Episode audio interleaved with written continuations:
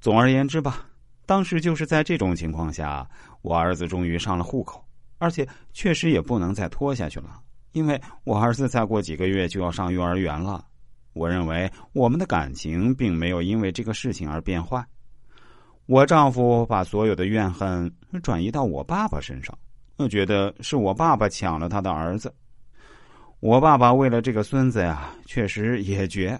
他对我说：“宁可离婚，也要争取到孙子的姓氏。”我倒不是听我爸爸才打定离婚的主意，我当时就是绝对对这桩婚姻寒了心。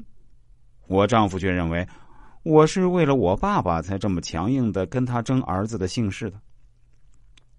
其实并不是，我并不是为了我爸，我只是单纯的为了我自己。总之，这件事情过去后啊，我们的感情反而变好了一些，好像经历了一个巨大的困难，终于尘埃落定，可以安心携手向前走了。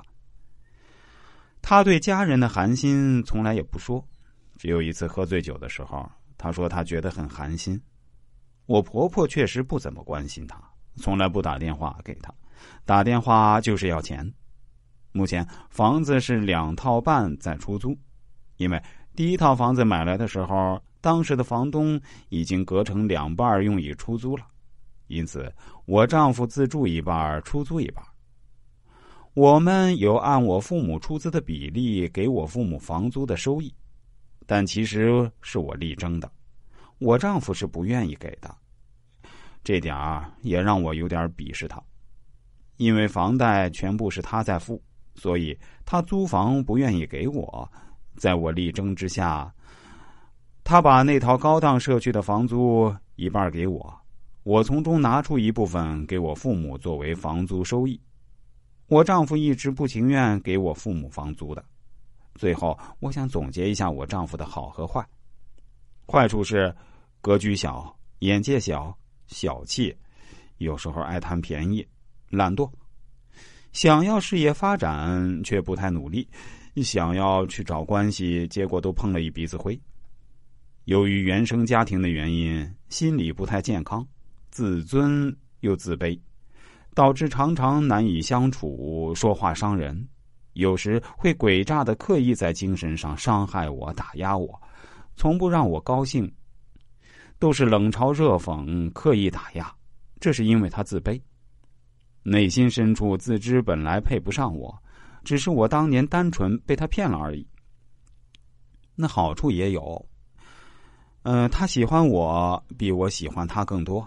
他做饭，对孩子非常好，责任感还是有的，内心还算忠厚，赚钱比我多，也比我身边大部分男人多一些。听完这个女网友滔滔不绝的说完这么一大堆，而且她打字的速度还超级快，说实话。我蛮佩服他的文采，也佩服他文字组织能力和逻辑能力。我刚才的描述基本上就是按照他发过来的文字说的，没经过什么修饰。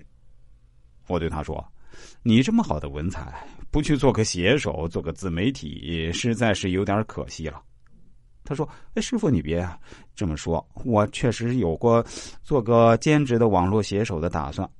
我以前就是语文很好。”特别是作文啊，我很擅长的，但是奈何现在家庭啊、孩子呀、工作呀各方面压力都很大，所以这个事情就耽搁了。哎呀，就让我孩子以后来完成我的这个目标吧。对于这个女顾客，其实我还给了她很多人生方面的意见和建议，她也非常满意我的答复，认为这是一次非常愉快的咨询。